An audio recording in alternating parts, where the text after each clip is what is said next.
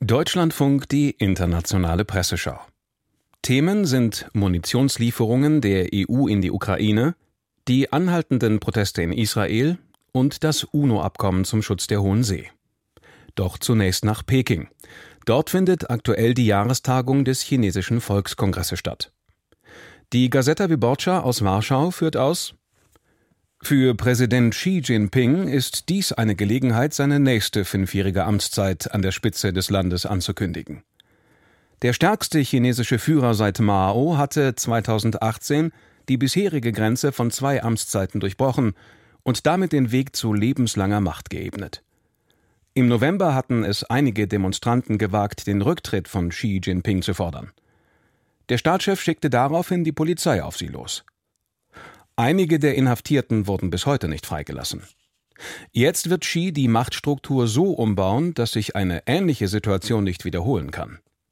Er wird seine bereits starke Position festigen, indem er eine Doktrin verkündet, die ihn als Kern der kommunistischen Partei und seine Meinung als verbindliche Ideologie definiert, erklärt die polnische Zeitung Gazeta Wyborcza.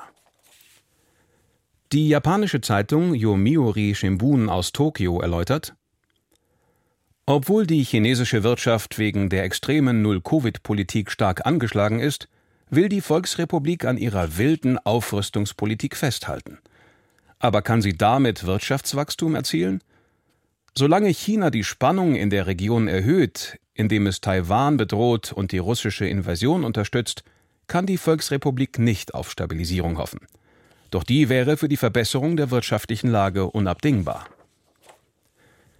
China strebt 5% Wirtschaftswachstum an.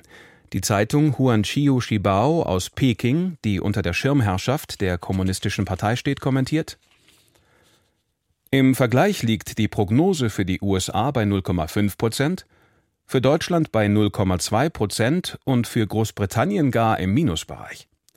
Das heißt, dass China selbst mit 5 Prozent Wachstum der Motor der Weltwirtschaft bleibt. Zugegeben, das Land muss sich anstrengen, um die wirtschaftlichen Ziele zu erreichen. Aber wir sind zuversichtlich. Und diese Zuversicht ist in der verlässlichen Führung Chinas begründet. Sie hörten einen Kommentar der chinesischen Zeitung Huanqiu Shibao. Die chinesischsprachige Zeitung Lianhe Saobao aus Singapur stellt fest, 5% sind das niedrigste Wachstumsziel für China seit Jahrzehnten.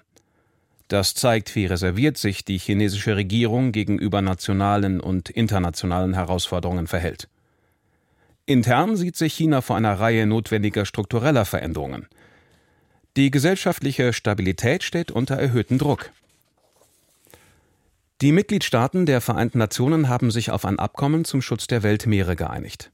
Dazu schreibt La Vanguardia aus Barcelona Bislang gab es weder ein Abkommen noch internationale Umweltvorschriften zum Schutz der biologischen Vielfalt der Weltmeere. Deshalb ist diese Vereinbarung von historischer Bedeutung. Und sie ist es noch mehr in einer Zeit, in der gute Nachrichten rar sind, in der die Klimakrise dringender denn je ist und in der es dringend notwendig ist, globale und einvernehmliche Maßnahmen und Lösungen für ein Problem zu finden, das ebenfalls global ist, unterstreicht die spanische Zeitung La Vanguardia. Im Figaro aus Paris heißt es, Später in diesem Jahr sollen in Jamaika, am Sitz der Internationalen Meeresbodenbehörde, Gespräche über einen Bergbaukodex für die Meere stattfinden. Dabei sollen die Regeln für den Abbau von mineralischem Gestein festgelegt werden, das reich an Kupfer, Nickel und Kobalt ist und das bei Industriellen Begehrlichkeiten weckt. Die Gewinnung dieser Mineralien könnte jedoch zu einer schweren, direkten und unwiederbringlichen Verschmutzung mikroskopisch kleiner Meerestiere führen. Ein Moratorium für die Ausbeutung des Meeresbodens muss zusätzlich beschlossen werden, sonst würde der Vertrag über die Hohe See einen Großteil seiner Bedeutung verlieren, ist die französische Zeitung Le Figaro überzeugt. In der italienischen Zeitung La Repubblica aus Rom heißt es Was wird in den kommenden Jahrhunderten geschehen? Das kann niemand sagen.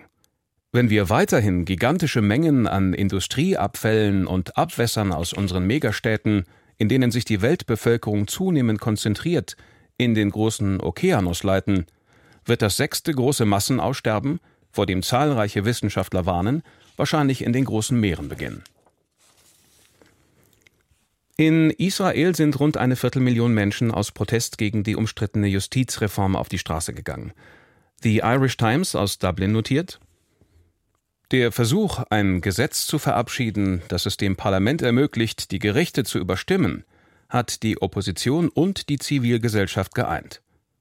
In einem Staat ohne geschriebene Verfassung gelten die Justiz und insbesondere der oberste Gerichtshof seit jeher als wichtige Organe zur Kontrolle der politischen Macht und als Verteidiger der Bürgerrechte. Jeni Birlik aus Istanbul fragt, Wartet auf Israel etwas wie ein arabischer Frühling? Er nicht. Premierminister Netanyahu lehnt derartige Vergleiche auch ab.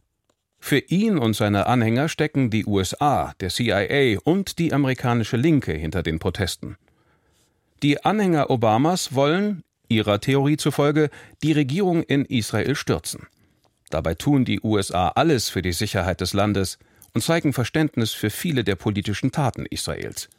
Kurz gesagt, Israel ist nach wie vor der wichtigste Verbündete der USA im Nahen Osten.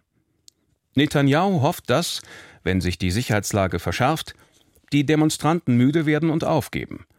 Die Rechnung könnte aufgehen, löst aber nicht die Probleme Israels, betont die türkische Zeitung Yeni Birlik. Die israelische Zeitung Haaretz vermerkt, Verschiedene Minister aus der Likud-Partei von Premierminister Netanyahu haben sich kürzlich dafür ausgesprochen, die Justizreform einzufrieren und damit Verhandlungen mit der Opposition zu ermöglichen.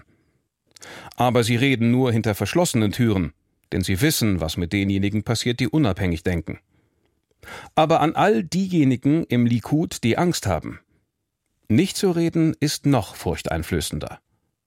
Alles, was passieren könnte, wenn man den Mund aufmacht, ist nichts gegen das, was mit Israel passieren wird, wenn der Staat, Staatsstreich erst einmal vollzogen ist, stellt Haaretz aus Tel Aviv heraus. Abschließend nach Stockholm. Dort treffen sich in dieser Woche die EU-Verteidigungsminister, um über den Kauf von Munition für die Ukraine zu beraten. Die schwedische Zeitung Expressen bemerkt, man wird ungefähr so vorgehen müssen wie bei der Beschaffung der Impfstoffe. Man gibt eine Großbestellung auf, zahlt einen Teil der Summe im Voraus und die Hersteller erweitern dafür ihre Produktion. Geschäftlich betrachtet ist das eine Win-Win-Situation für die EU-Länder. Denn wenn alle gleichzeitig kaufen wollen, verlangen die Verkäufer mehr. Wenn dagegen alle gemeinsam einkaufen, ist man ein so großer Kunde, dass man den Preis herunterhandeln kann. Ein weiterer Vorteil ist, dass die EU ihre Aufträge an europäische Lieferanten vergeben und dadurch Jobs in Europa schaffen kann. Und schließlich könnten Systeme erworben werden, die miteinander kompatibel sind, hofft Expressen aus Stockholm. Die norwegische Zeitung Aftenposten ist folgender Auffassung.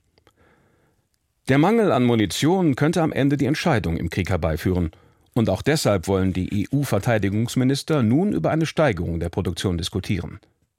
Aber es wird dauern, neue Fabriken zu bauen und Mitarbeiter einzustellen. Und man ist sich in der Industrie auch der Tatsache bewusst, dass die extreme Nachfrage wohl nicht ewig anhalten wird. Also muss man auch die Zeit nach dem also muss man auch an die Zeit nach dem Krieg denken. Mit diesem Kommentar von Aftenposten aus Oslo endet die internationale Presseschau. Die Redaktion hatte Viktoria Reit, Sprecher war Christian Michalak.